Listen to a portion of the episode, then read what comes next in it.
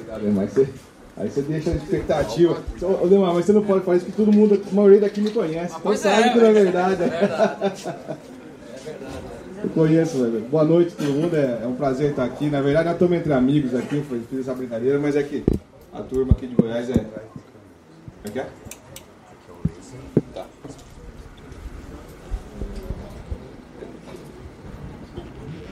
A turma daqui de Goiás é tudo é, muito amigo nosso, a maioria são clientes, amigos, estamos juntos aí, então já. É sempre um prazer estar aqui. Obrigado, Demar, toda a equipe da, da Campo pela, pelo convite. E espero conseguir agregar alguma coisa para vocês aí, né?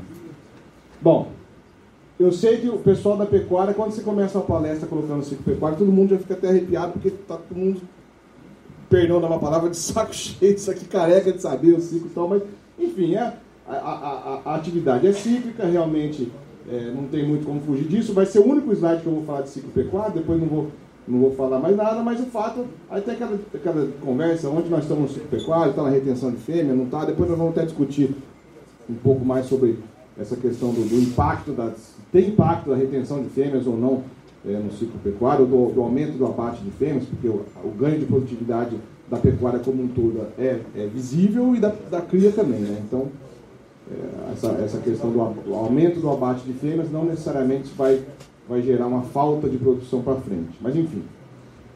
É, o fato é, eu vou começar falando aqui uma coisa que, que todo mundo que está aqui nessa sala também está sentindo na pele, que é essa pergunta de até quando, até quando o boi vai ficar para trás, né? Porque a gente, nos últimos, nos últimos três, aí, três anos, a pecuária só tem apanhado, né? Perdeu, depois eu vou mostrar aqui também, para a gente perder o valor na comparação com vários setores da economia, né?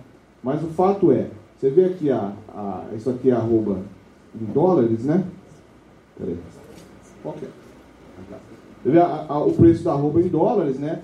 Na última vez que o dólar rompeu a barreira dos 4, né, que tinha sido em 2016, 20, 26 de, de fevereiro de 2016, a gente tinha um mercado futuro para outubro em 167. Né? E você vê hoje a gente, a gente chegou a bater, o, subiu, subiu em cima desses quatro aí, e o, o outubro bateu Chegou a bater 160, mas já voltou de novo a 158. Então, assim, a gente está. A, a, pecuária, a sensação que todo mundo tem, que os senhores têm, e, e todo mundo ligado à pecuária, é isso. A gente está tá espremido, né? A, a, margem espremida, a situação é uma situação que a gente vem, vem carregando e pagando a conta né, nesses últimos tempos, né? Só que. É...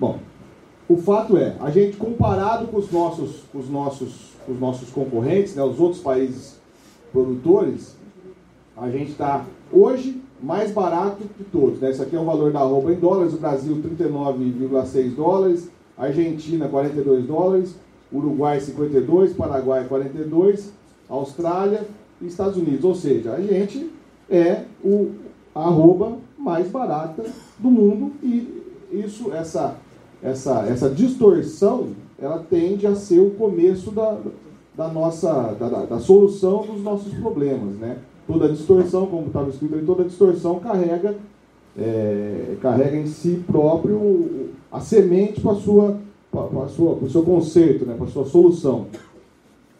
Então, o que eu estava falando é que a gente tem apanhado de todos os setores. Se você comparar de 2014 para cá, vamos pegar uma comparação aí simples, né? O, o boi contra um Corolla. A gente perdeu, antes você comprava um Corolla com 31,8 bois, agora você precisa de 33,8. Perdemos 4,1% eh, de poder de compra. Diesel. Em 2014 a gente comprava 100 litros de diesel com 1,93 arroba. Hoje você precisa de 2,31 arrobas. 20% de defasagem. Cesta básica. 2014 gente comprar uma cesta básica de 2,63 arrobas. Hoje você precisa de 3,07. 16,7% de defasagem. Comparando o básico, que a, que a, o básico da economia inteira, o salário mínimo.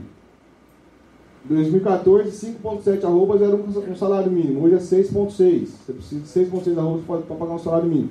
15,8% de defasagem. Ou seja, Estou vendo que o número mágico aí é mais ou menos 16%, né? Tudo 16, 17, 18. Ah, quer dizer que a roupa vai subir 16, 17, 18%? O potencial seria esse. Mas óbvio que a gente não. A gente não. É, depende de outros, a interação de outros fatores, como o, o nosso professor falou em relação ao mercado interno, né, a melhora do mercado interno. Então não dá para cravar isso, mas seria, uh, seria o, o, o, de se esperar, o razoável, de se esperar alguma coisa próximo disso. Né? É... E aí, o que eu estava falando, toda, toda distorção né, tende a ter a sua correção. Né? Só que eu, a, é o dado da, da que eu falei da, da arroba do Brasil em dólares. Né? Hoje a gente está mais barato do que a gente estava o ano passado. Isso aqui hoje 39,65, a gente estava 44,28 ano passado, ou seja, estamos 10% mais barato em dólar é, com relação ao ano passado. Olha os outros países, a Argentina ficou praticamente estável, o Uruguai um pouquinho mais caro, o Paraguai é, caiu mais, porque estava bem, bem caro o ano passado, né? Paraguai a 52 dólares é uma coisa, uma coisa, uma loucura, né? É, Austrália, Estados Unidos, enfim. Então a gente está, a gente está desde que não haja uma mudança drástica dos fundamentos, como um, um Day, ou uma carne fraca, ou uma coisa que a gente não, não tem a menor noção que pode acontecer, a tendência da roupa é de recuperação nos próximos tempos. Não tem muito como, como a gente é, sair fora disso. Vai recuperar. Quando vai recuperar? Aí vamos, vamos tentar discutir juntos aí. E quais são os gatilhos para essa possível ou provável recuperação? Exportações, já está já tá, já tá ok, eu dei, dei o check aqui, porque realmente as exportações estão indo muito bem, obrigado. Inclusive, talvez seja essa uh, uma, uma das explicações, porque a gente produziu mais e o preço no mercado interno subiu. Não sei se é isso, mas enfim, é uma hipótese. Exportações estão indo muito bem, batendo recorde de 2018, vamos bater recorde de novo em 2019. Mercado interno, eu não combinei com, com o professor também, mas é isso aí, é mais ou menos Aquela história, ah, não, não tá bom, mas também não tá muito ruim, não tá prejudicando, mas também não tá ajudando, então tá indo. Mercado interno, eu acho que esse aqui ainda é um, uma, uma âncora que segura a gente para esperar valorizações um pouco mais intensas da arroba, né? E essa questão do ciclo pecuário também, que eu não gosto de falar muito, mas também é, acho que a gente tem uma, uma expectativa de melhora por conta um, de uma, do início de retenção de fêmeas, mas ainda não é um fato concreto, né, consumado. Aqui, falando da, das exportações, né, que é o, o que está mais a favor da gente esse ano, a gente bateu o recorde em 2018, praticamente, isso aqui foi, foi lindo, no né, segundo semestre a gente exportando aí, é, chegando a exportar 150 mil toneladas, mas exportando o segundo semestre inteiro acima de 120 mil toneladas em 2018, isso é 2018 contra 2017, e para 2019 a gente ainda tem é, uma expectativa muito boa de, de, novamente bater o recorde e com um bônus que eu vou falar bastante no, no, no fim da palestra.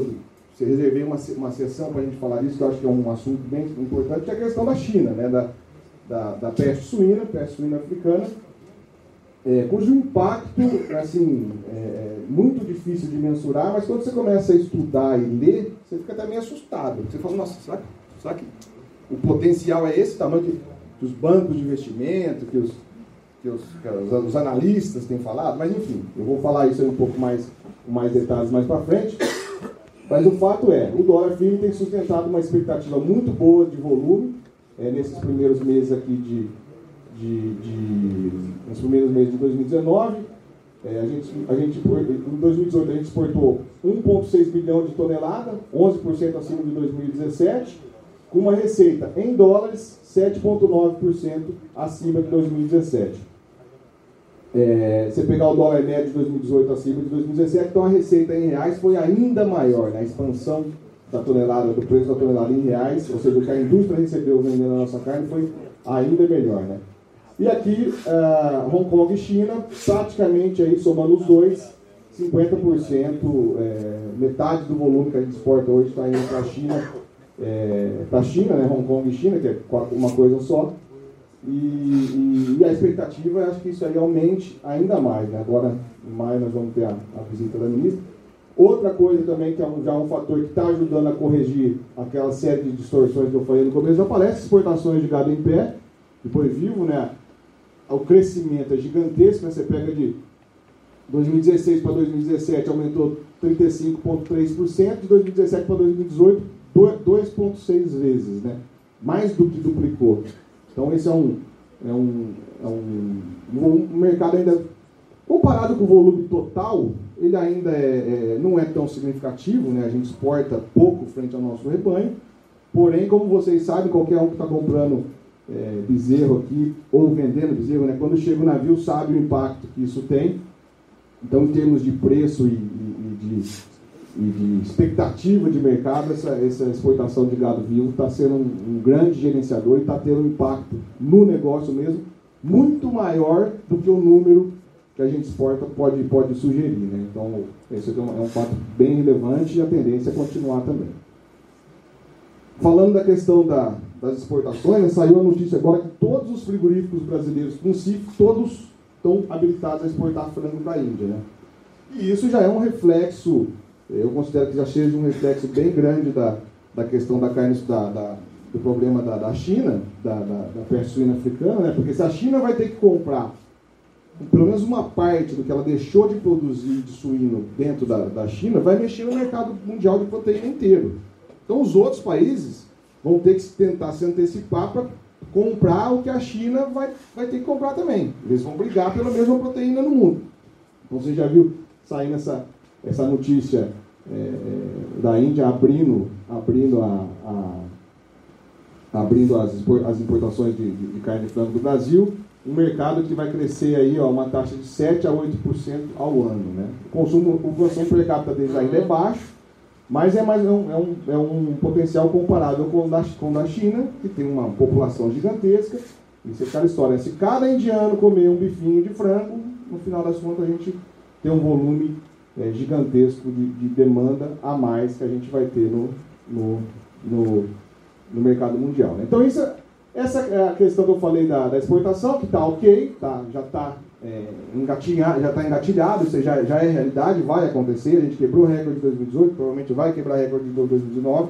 Então, esse componente da, da recuperação está tá ok, está dado, vamos dizer.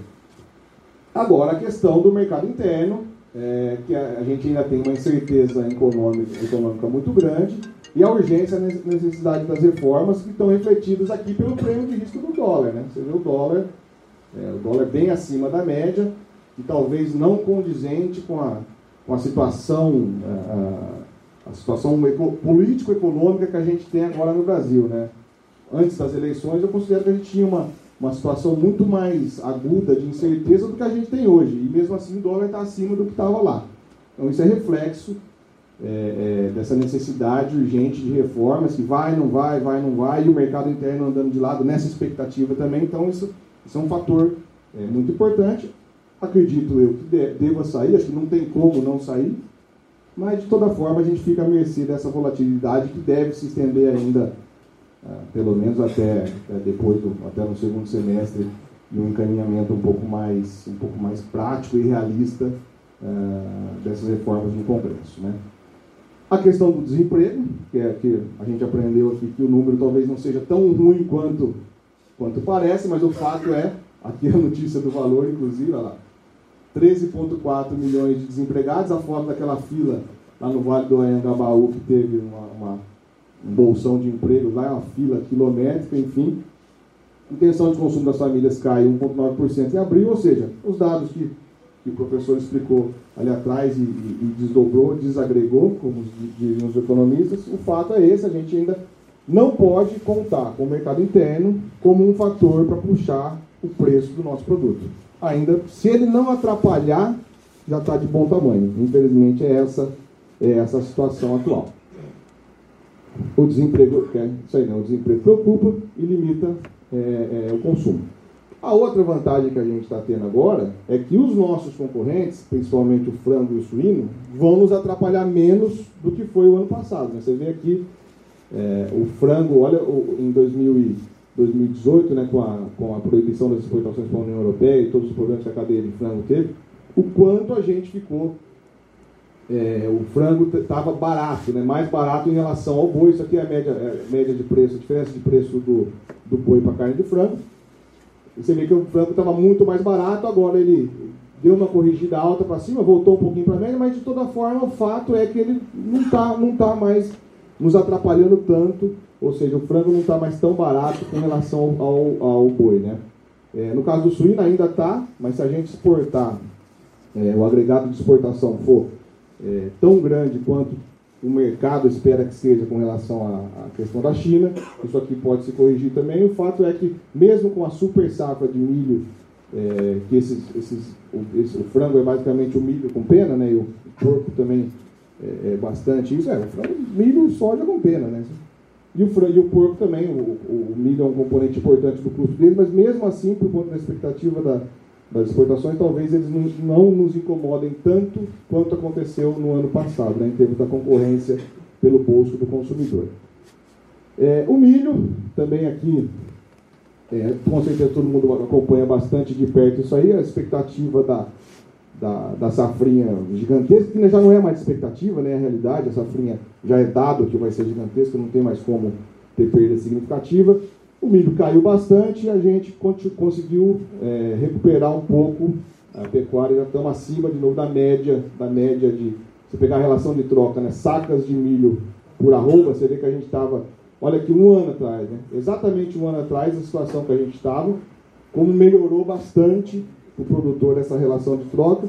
A tendência é melhorar ainda mais, né, acho que é, talvez ainda na hora que a safrinha entrar realmente no mercado, que vai ser um pouco antes desse ano, a gente tem um pouquinho mais de pressão. Não sei se cai muito mais do que já caiu, do que já está precificado no mercado futuro, mas o fato é que a relação de troca melhorou bastante, né? O milho caiu 14% e o poder aquisitivo, ou seja, quanto uma arroba compra é, em sacas de milho, melhorou 29,2% frente a abril de 2018. É, né? tudo isso graças ao nosso é, clima perfeito, que o Ademar falou no começo da apresentação aí, São Pedro colaborou, produtor produziu pra caramba e o milho esse ano vai ser um, um grande fator que vai ajudar a gente a rentabilizar o confinamento. Né?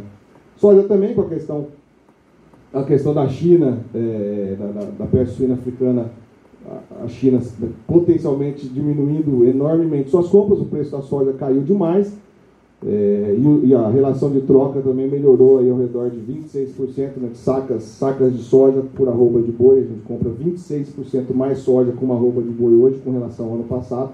Então isso aí também é um dos grandes fatores que vai nos ajudar aí no confinamento esse ano. É, em relação a, a, ao ciclo pecuário, apesar de ser, ser meio batido, né, e, e ficar repetitivo falar isso, mas todo mundo é, olha, isso é importante olhar nessa questão do do, do percentual de fêmeas com relação ao abate total e o abate total de fêmeas. Agora, se a gente pensar, eu fico sempre me questionando. A pecuária está melhorando a produtividade, isso é óbvio, né? na, na, na recria, na, na, engorda, isso é, é, notório, mas na cria também são processos que vêm acontecendo. Então, se a gente pensar que, vai, vamos falar grosso modo, 100 fêmeas produzem 50 bezerros por ano. Se a gente melhorar um pouco a nutrição dessa fêmea, melhorar um pouco a, condição dessa fêmea e, e 90 fêmeas passarem a produzir os mesmos 50 bezerros por ano, a gente pode abater 10 fêmeas a mais, que não vai, fazer, não vai ter impacto na produção de bezerro. Então, isso, acho que isso, o dado de, do aumento do abate de fêmeas, uh, que muita gente faz um, um, barulho grande em cima disso, talvez não seja um, um, um fator uh, determinante para uh, dizer uma, uma, menor produção de bezerro e uma possível inversão no ciclo pecuário. Então, fica aqui só um um, um questionamento, uma coisa que eu, que eu me pergunto, não, não tenho, não tenho é, é a, a, pretensão de, de, de, é, de, querer discutir sobre isso com ninguém, mas é uma, uma questão que a gente tem que se perguntar. Né? A gente vem ganhando produtividade com relação a isso, o que tende a fazer o ciclo pecuário um pouco mais curto e menos, menos intenso. Não acaba o ciclo pecuário, mas ele diminui a intensidade e, de, de tamanho também. Bom, isso aqui eu acho que é uma coisa que eu queria é, é, gastar um pouquinho de tempo aqui falar da peste, da peste suína africana, que é uma coisa que tem sido falado muito e a gente dedicou bastante tempo lá na Radar a tentar, tentar ler, estudar e entender o potencial impacto disso, o que isso pode, pode afetar no, no, nosso, no nosso mercado. E quando você fica lendo relatório, principalmente de banco gringo, é, com relação a isso aqui, você fica até meio assustado. O negócio fala assim, meu Deus, é uma, vai ser uma, é uma, o impacto disso é gigantesco. Você tem até que se, se né, colocar um pouco o pé no chão, porque quando você lê os relatórios, você fala uma coisa é, extremamente relevante. Né? Então, o que é a peste suína africana? Que muita gente fala, mas acho que a maioria das pessoas não sabe exatamente o que é. Né? Então, é uma doença, é uma doença viral e ela é fatal para suínos. Suíno infectado, uma mortalidade de 99%. Suíno infectou, ele morre. Atinge, atinge principalmente animais jovens. Ela não é nova, né? mas ela nunca tinha se espalhado em larga escala e tão rapidamente como agora. Ela não afeta diretamente a, a saúde humana e ela não tem cura ou vacina até o momento. Então isso aqui é um negócio é um negócio extremamente relevante. Por enquanto está só na China e, e um continente separado do nosso, separado das Américas, mas enfim, o potencial de contágio é pequeno, só que não é, não é, não é impossível de acontecer, né? dado que não tem vacina e não tem cura. Então é uma questão que a gente tem que tentar deixar o mais longe possível da gente mesmo. E olha que coisa interessante, né? a velocidade de contágio da China. Isso aqui era em agosto de 2018, como é que estava? Não tinha né? alguma coisinha aqui nessa região. Aí já começou a aumentar, setembro já foi para cá, outubro já aumentou, novembro, dezembro, abril. A China inteira tomada é, é, pela peste. Então olha, olha a velocidade de contágio. Isso aqui são dados do, do Morgan Stanley, né, que é um, um banco um banco de investimento americano que fez um trabalho muito denso e muito profundo de análise da, da, da, dos potenciais impactos dessa questão da, da peste suína, né? E olha, olha ah, como assusta a velocidade de expansão do negócio, né? Em, vai, oito meses tomou o país inteiro. E hoje já não fica mais nem na China, né? Já está a China é o principal afetado, mas já teve casos reportados no Vietnã, Japão, Mongólia, Camboja, Ucrânia, Polônia, enfim. Rússia, Bélgica, Zimbábue e África do Sul. Ou seja, você, vê, você pega aqui no, na Ásia, né, o, a coisa se espalhando é, de uma forma grande. E uma coisa que é muito relevante é que o impacto disso aí pode estar sendo subestimado. Porque quando você pega o número da China, a gente tem que lembrar que a China é um país é, é, é, comunista e, e uma semi-ditadura, né? não tem democracia lá. Inclusive, quando você pega os dados de crescimento da China, você é uma coisa impressionante, né? 6,7%, 6,8%, 6,9% ao ano, não tem uma variação grande. Não sei até que ponto a gente consegue é, ter esses dados como, como, como confiáveis, né? Tudo que, que é dado governamental da China, basicamente eles passam o que eles querem que a gente saiba. Então o potencial disso aqui pode estar até, de certa forma, subestimado. E isso está deixando todo mundo é, do mercado financeiro, provavelmente vocês devem ter acompanhado as ações dos frigoríficos literalmente explodindo, né? Está é, deixando todo mundo com, sem saber exatamente conseguir precificar o impacto disso aí ah, na economia e no comércio de, de, de proteínas é, mundial. Né? Então, é, alguns dados, a, a, a, o que quebrou do rebanho da China até agora, nos últimos meses, representa uma redução de 7% do rebanho mundial destinado à carne. Então, o que morreu de suíno na China eles falam que é ao redor de 25% a 30% do rebanho de suíno na China, representa 7%, é, 7 do rebanho de produção destinada à carne no mundo.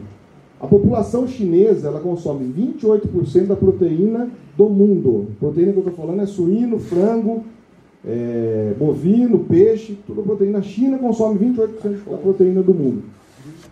E o consumo de carne suína da China é metade do consumo de carne no mundo. Então, assim, quando você vê esses dados, realmente você fala assim, é uma, é uma situação calamitosa, catastrófica, é difícil você mensurar o impacto é, disso aí, né? Só que a, a, os dados do, do, da diminuição do rebanho, né? Então você pega aqui até março, aqui já está pior que isso, né? Mas até março já tinha caído aí quase que 20% do rebanho total é, de suíno na China.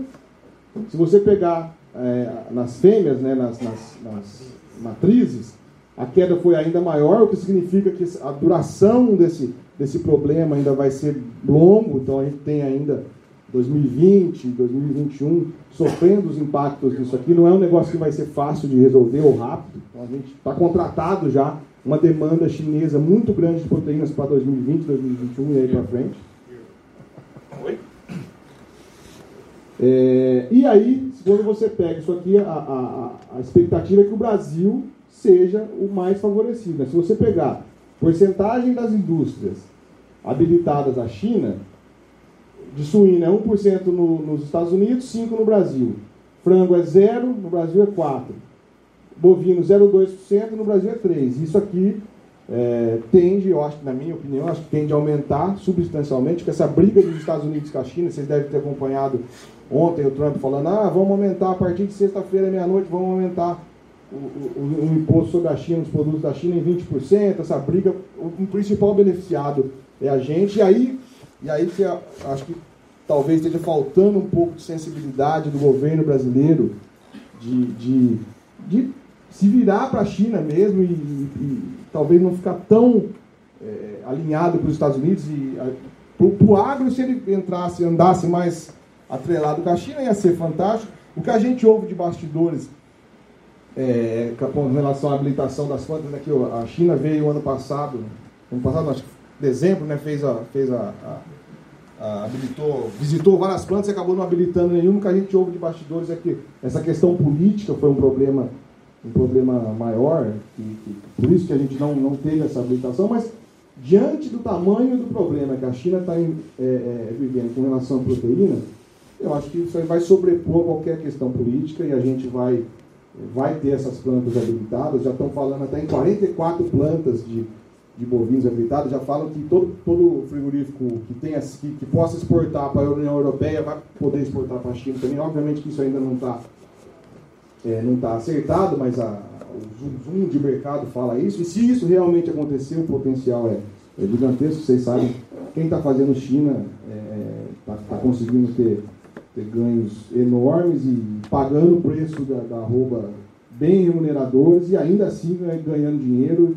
Então o potencial é bastante grande. Vamos torcer para que agora em maio essa visita da, da nossa, da nossa ministra lá traga bons frutos. A expectativa é que, é que, é que vai trazer, né? Tomara que, que não tenha nenhum empecilho é, nesse sentido até lá. Então, as consequências principais, né? Aumento da importação chinesa de proteína animal, uma situação é, delicada de produção, pelo menos até 2020, aquilo que eu falei, o rebanho de matrizes da China diminuiu demais, então, apesar do suíno, a reconstrução do rebanho ser mais rápida aqui no bovino, é, mas é, vai, vai demorar, ou seja, demora um tempo até repor tudo, se conseguir repor tudo. E o aumento de preço de exportação de proteínas dos exportadores mundial, né? E aí gera um efeito em cascata, porque, por exemplo, a Índia sabe que a China vai precisar comprar muita, muito frango, muito, muito suíno, muito bovino no Brasil. Obviamente que ela vai tentar se antecipar e, e, comprar mais. A Rússia, a, a Europa, ah, o Irã, o Oriente Médio, os países árabes que a gente vende bastante, Egito, enfim. Isso aí vai gerar uma, uma inflação de proteína no mundo e, obviamente, que o principal produtor é, e o mais competitivo, o mais barato é o Brasil e a gente vai se beneficiar disso. Acho difícil a gente não ter esse cenário, né? Na China, obviamente, a gente vai ter uma migração de consumo para o frango, que é a proteína mais barata. É... Só que eles vão ter que comer, dado o, o, aquele impacto que a gente falou, né, do, do, do, do tamanho do consumo de carne suína na, na, na, China e o tamanho que essa disponibilidade de carne suína vai diminuir, eles vão ter que é, correr para todas as proteínas. A principal vai ser o frango, mas o bovino também vai ser, com certeza, muito beneficiado. Né?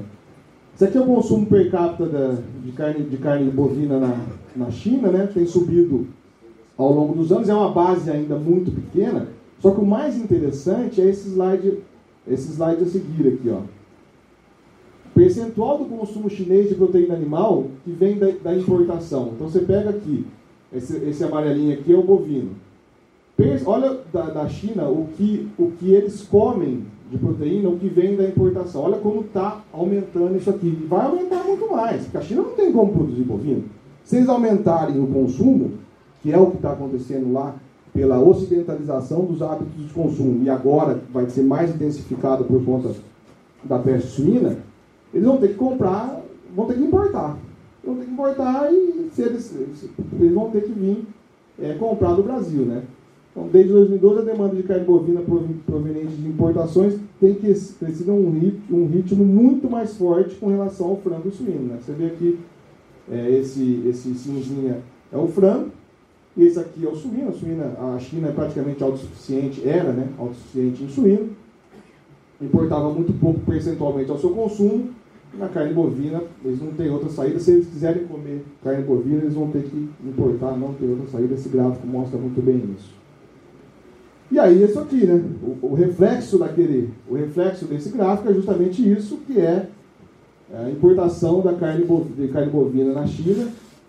Olha o tanto que eles, que eles aumentaram de importação. Não está o dado de 2018 aqui, ainda não estava disponível, mas com certeza é, é, é maior que esse. E a, a, a, tendência de importação de carne bovina na China é explosiva, né? então não tem, não tem muito jeito. O crescimento é, é, fez da China, o crescimento grande né, da, da, importação de carne bovina nos últimos anos, fez da China o segundo maior importador mundial do produto. A China é o segundo maior importador de carne bovina do mundo e a tendência é aumentar ainda mais. Então, assim, né, o que eu o que eu estava falando, da, da, quando você começa a ler esses reportes e entender, então você fala assim, nossa, então vai explodir o negócio, vai ser uma. Aí você, é, o reflexo disso já aconteceu. Você vê as, as ações das indústrias, das indústrias frigoríficas. Né? Isso aqui, olha lá, o JBS subiu 70% nos últimos quatro meses, olha o gráfico. É, Brasil Foods, 37%. Marfrig, 26%, Minerva, 72%. Isso é o aumento é, das ações. Então, ou seja, o que, que, é o mercado acionário? O que, que é o mercado de ações? Ele traz a valor presente a expectativa do futuro. Basicamente é isso. Então, se, se o que, tá, o que essa, esse alto, o que essa, essa, o aumento dessa, das ações dos frigoríficos estão falando para a gente é o seguinte: o mercado está falando, os frigoríficos vão ganhar muito dinheiro com o mercado de carnes em 2019, 2020, 2021. É isso. Basicamente é isso que está falando. O mercado acha que eles vão ganhar muito dinheiro. Se eles vão ganhar muito dinheiro, é, eu tendo a acreditar que eles vão ter condições de pagar um pouco mais pelo nosso produto, que está tão defasado como eu mostrei nos primeiros slides lá do, do começo da palestra. Né? Então, por isso que eu, eu acho que, que isso é uma. uma é, esse é o principal gatilho que a gente tem que olhar é, para os próximos meses. Acho que vai ser o, que vai ser o driver de preço nesse ano, em 2020, muito mais do que a falta de oferta ou alguma coisa do tipo, acho que vai ser a demanda é, da exportação. Só que a, a, os preços, os preços da, os preços do suíno no mundo, né? Então aqui o azulzinho é os Estados Unidos, o verde é o Brasil e o vermelho é a China. Você vê aqui, ó, 2019 o tanto que eles subiram aí uma alta aí de 30% mais ou menos, é, por conta, obviamente, do, da questão da, do surto da peste suína africana. Então já, já é um reflexo, já está acontecendo e ainda acho que a coisa tende a se intensificar ainda mais para frente. Né? E a, a gente está no começo de uma escalada de preço de proteína global que, que teve início há dois meses e meio. Então acho que isso aqui ainda pode estar tá só no começo do negócio. Vamos ver aonde que vai chegar isso aí e, o Brasil é o principal beneficiado disso, não tem muito jeito, né? Então, assim, sem querer me alongar muito, é, as considerações finais. A gente, dado o tanto que a gente apanhou nos últimos anos, e dado o tanto que a gente está defasado com, com, com, a maioria das, das, das, comparações que eu mostrei, tentei mostrar no começo da palestra, alguma, e dado que a nossa a expectativa para as indústrias é, é uma, uma, rentabilidade muito maior, alguma recuperação de, de preços da roupa é provável. É provável. 2019, 2020, 2019 e 2020, alguma coisa deve melhorar. É, o mercado interno ainda é um limitador para alto explosivo. A gente tem que lembrar que hoje, no, no caso do boi, a gente exporta mais ou menos 25% do, do, do, do total da nossa produção. Então, 75% é mercado interno. Não adianta a carne explodir de preço e o consumidor não conseguir comer. É, isso aí vai ser um limitador para alto. Então não adianta, ah, a boi vai a 200 conto. Ah, muito pouco provável, não, não dá para contar com isso. A gente está falando de uma, uma recuperação, é, uma recuperação razoável, eu dizia, não uma, mas não é uma recuperação, uma alta explosiva. Né? Acho que dá para descartar isso aí. É, a oferta de grãos, milho e soja vai ser muito confortável, isso todo mundo sabe. Então, o aumento o aumento da oferta no segundo semestre vai acontecer. É, é, ah, ou, melhor, essa, essa questão da o milho, o milho e a, e a soja, né, com, com, tanta oferta e melhorando, melhorando o poder de compra do pecuarista com relação à, à engorda intensiva, a gente deve ter um, um reflexo, como reflexo disso um aumento de oferta no segundo semestre. Então isso é meio que, que dado, né? É, agora, isso aqui será que vai ter impacto? Será que isso vai ter impacto em preço? Será que a gente vai conseguir? Uh, o aumento da exportação vai ser tão grande a ponto de absorver todo esse aumento da oferta e ainda fazer os preços subir? Eu acho que pode acontecer. É, e eu acho que o ponto principal que a gente tem que olhar é que as exportações, né, a China, vão ser o ponto-chave. E aí a gente tem que ter uma atenção agora para a visita da, da ministra, da Tereza Cristina, agora é, na China. Começa hoje, né? Mas acho hoje. que hoje, hoje ela, ela vai para a China, mas é, ainda é, no final da visita, né? Porque ia ser, no, ia ser na Ásia inteira, né? E eu acho que Deve vir alguma notícia boa de lá, está todo mundo com ótima expectativa, mas esse fator vai ser um fator realmente é, muito importante para o rumo dos preços no, no restante do ano, talvez até para 2020. Acho que vai ser uma coisa muito importante. E, assim, resumindo, a expectativa é boa, é muito boa, muito melhor do que dos, dos últimos anos, só que a gente tem que ficar com um pouco pé no chão na reposição. Né? Se a gente for ah, ah, contar com esse aumento, essa melhora é, muito grande, que talvez não venha, é, e aí você ficar com o estoque caro na fazenda é sempre um problema grande. Né? Então a gente tem que tomar cuidado e não se deixar empolgar muito ah, com esse cenário positivo, para não entregar todo, todo o ganho para quem você comprou o bezerro ou o boi magro. Né? É, bom, basicamente era isso. É, essa é a nossa empresa de soluções financeiras de mercado futuros agropecuário, Bovespa, renda fixa. Esse é o nosso site, www.radarinvestimentos.com.br. E eu estou à disposição, esse é meu, meu telefone, meu e-mail. Vocês, quem precisar, estamos à disposição lá de fazer trava de preço, preço mínimo, mercado futuro, ações, dólar, enfim. Toda essa parte financeira a gente está à disposição lá. Obrigado.